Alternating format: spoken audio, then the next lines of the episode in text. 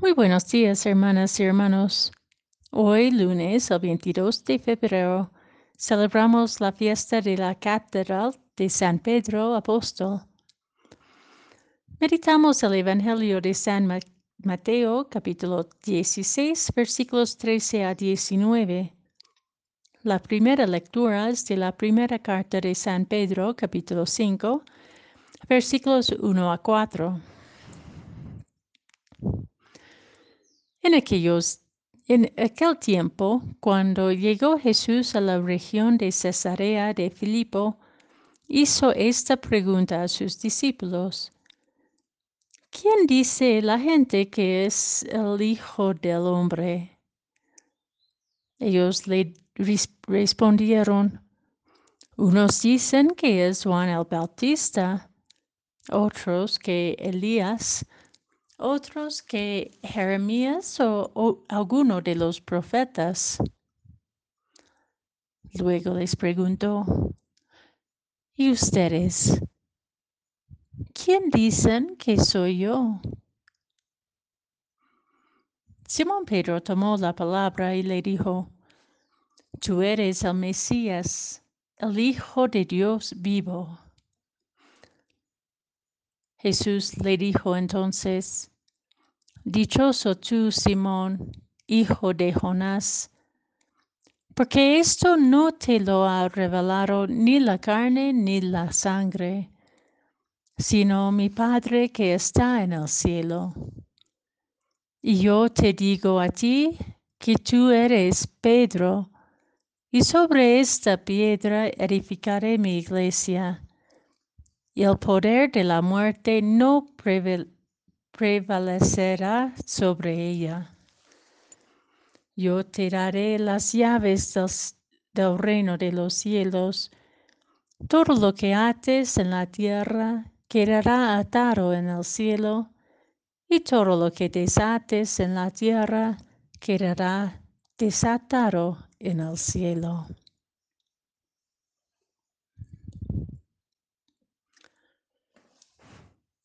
¿Y ustedes quién dicen que soy yo? Jesús desea que sus discípulos se pronuncien, definan su relación con Él. Es una pregunta para nosotros también. ¿Quién crees que soy? ¿Y cómo?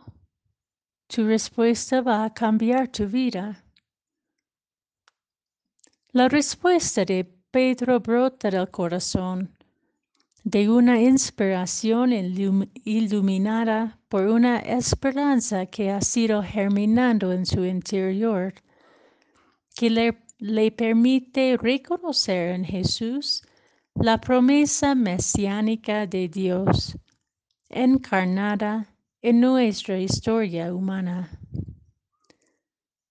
La profesión de fe de Pedro es una toma de palabra que atreve a pronunciar una relación íntima frente al misterio divino del otro. Al proclamar que Jesús es el Mesías, el Hijo de Dios vivo, Pedro no solamente permite que la identidad de Jesús se revela, sino que se compromete a posicionarse con Él. Se compromete a ponerse en pie con Él porque le conoce como el camino. Si Jesús es el Mesías, no queda otra opción viable sino seguirlo, escucharlo, aprender de Él. Me parece importante releer este pasaje en términos de discipulado. Simón, aun cuando Jesús le nombra Pedro, o sea, piedra, sobre la cual construirá, edificará, sostendrá su iglesia, sigue siendo discípulo.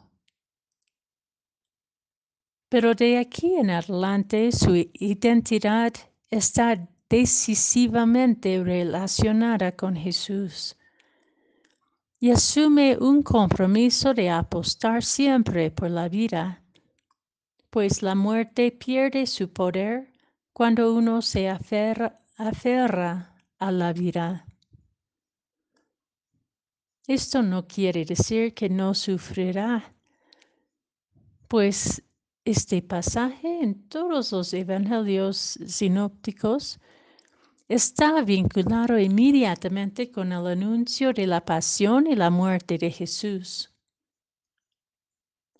Pero Jesús también revela que la muerte no tiene la última palabra, incluso asegura que la vida como la conocemos es incompleta, imperfecta, en proceso de realización de su plenitud en Cristo resucitado. Tampoco la profesión de Pedro le protege del pecado, del fracaso, de la libertad de negar su vínculo con el Mesías, sino su profesión es la luz que ilumina y avisa cuando se desvía, es la semilla de su conciencia de fe. Celebrar en este día la iglesia edificada en la fe de Pedro, que se unió a la piedra angular de Cristo, es una celebración de nuestro discipulado como comunidad creyente universal que afirma que afirma que Dios nos ofrece la vida en plenitud, irrevocablemente en la persona de Jesús, en su amor encarnado y entregado. Entonces, junto con Pedro, como dice en su carta en la primera lectura, nos preocupamos de cuidarnos unos a los otros, sin intereses mezquinas o abusos de poder. Ninguno y ninguna estamos exentos de la exigencia de la humildad frente a nuestras incoherencias y arrogancias todos y todas necesitamos de la misericordia de Dios en el camino de la resurrección, de la reconciliación. La responsabilidad de la Iglesia de volverse anuncio de la promesa esperanzadora de la presencia permanente de Dios para con su pueblo en el amor.